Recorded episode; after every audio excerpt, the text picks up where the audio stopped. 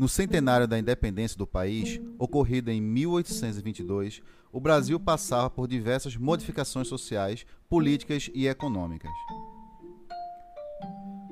Surge a necessidade de recorrer a uma nova estética, e daí nasce a Semana de Arte Moderna. A Semana de Arte Moderna foi uma manifestação artístico-cultural que ocorreu no Teatro Municipal de São Paulo entre os dias 11 a 18 de fevereiro de 1922. O evento reuniu diversas apresentações de dança, música, recital de poesias, exposições de obra, pinturas e escultura e palestras. Os artistas envolvidos propunham uma nova visão de arte, a partir de uma estética inovadora inspirada nas vanguardas europeias. Junto, eles visavam uma renovação social e artística no país e que foi deflagrada pela Semana de 22. O evento chocou grande parte da população e trouxe à tona uma nova visão sobre os processos artísticos, bem como a apresentação de uma arte mais brasileira.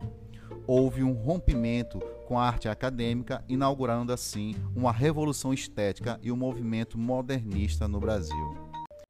Mas como nós falamos sobre uma das influências que foram as vanguardas europeias, vamos relembrar?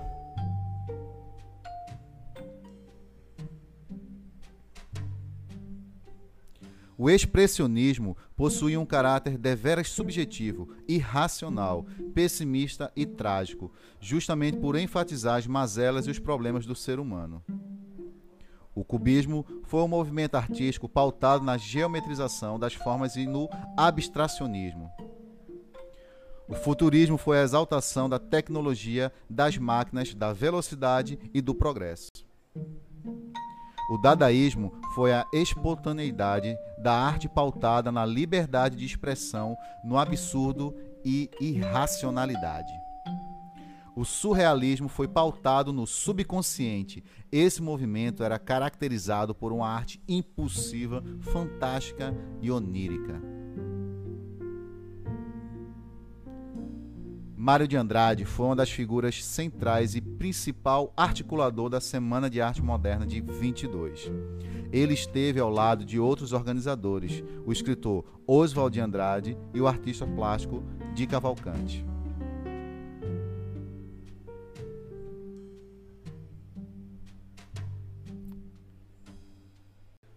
Como principais características, nós temos ausência de formalismo, ruptura com o academicismo e tradicionalismo, crítica ao modelo parnasiano, influência das vanguardas artísticas europeias, como futurismo, cubismo, dadaísmo, surrealismo e expressionismo, valorização da identidade e cultura brasileira, fusão de influências externas aos elementos brasileiros, experimentações estéticas, liberdade de expressão, aproximação da linguagem oral com utilização da linguagem coloquial e vulgar, temáticas nacionalistas e cotidianas.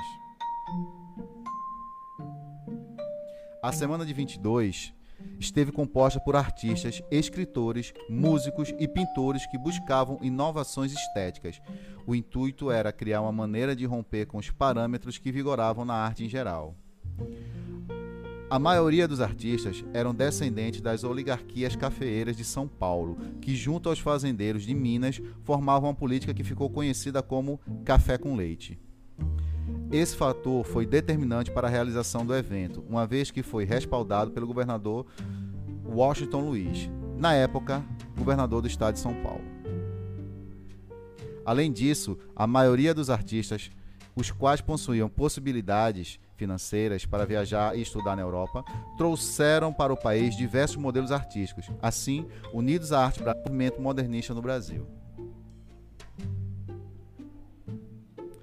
Para Di Cavalcante, a Semana de Arte seria uma semana de escândalos literários e artísticos, de meter os escritos na barriga da burguesiazinha paulista.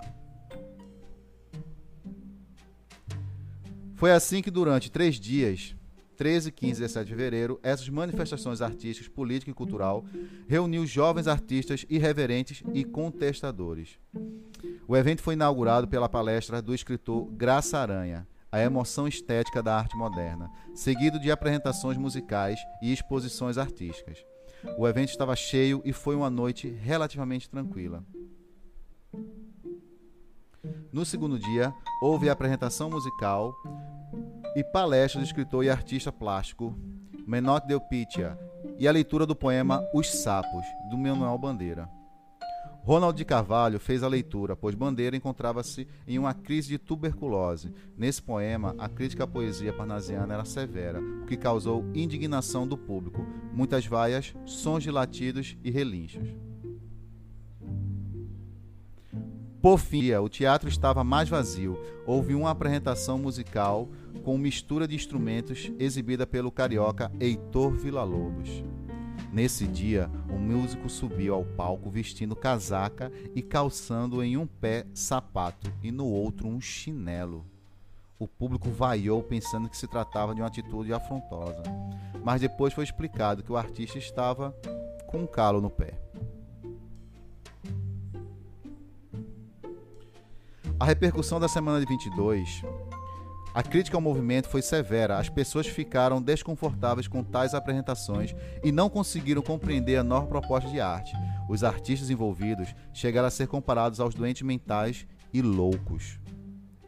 Com isso ficou claro que faltava uma preparação da população para a recepção de tais modelos artísticos. Monteiro Lobato foi um dos escritores que atacou com veemência as ações da semana de 22. Os principais artistas desse movimento, nós podemos citar Mário de Andrade, Oswald de Andrade, Graça Aranha, Tarsila do Amaral, Anita Malfatti, Heitor Villa-Lobos, Di Cavalcante. Após a Semana de Arte Moderna, considerada um dos marcos mais importantes da foram criadas inúmeras revistas, movimentos e manifestos. Mais à frente, também receberam influências do modernismo, o tropicalismo e a geração da lira paulistana nos anos 70, inclusive a bossa nova.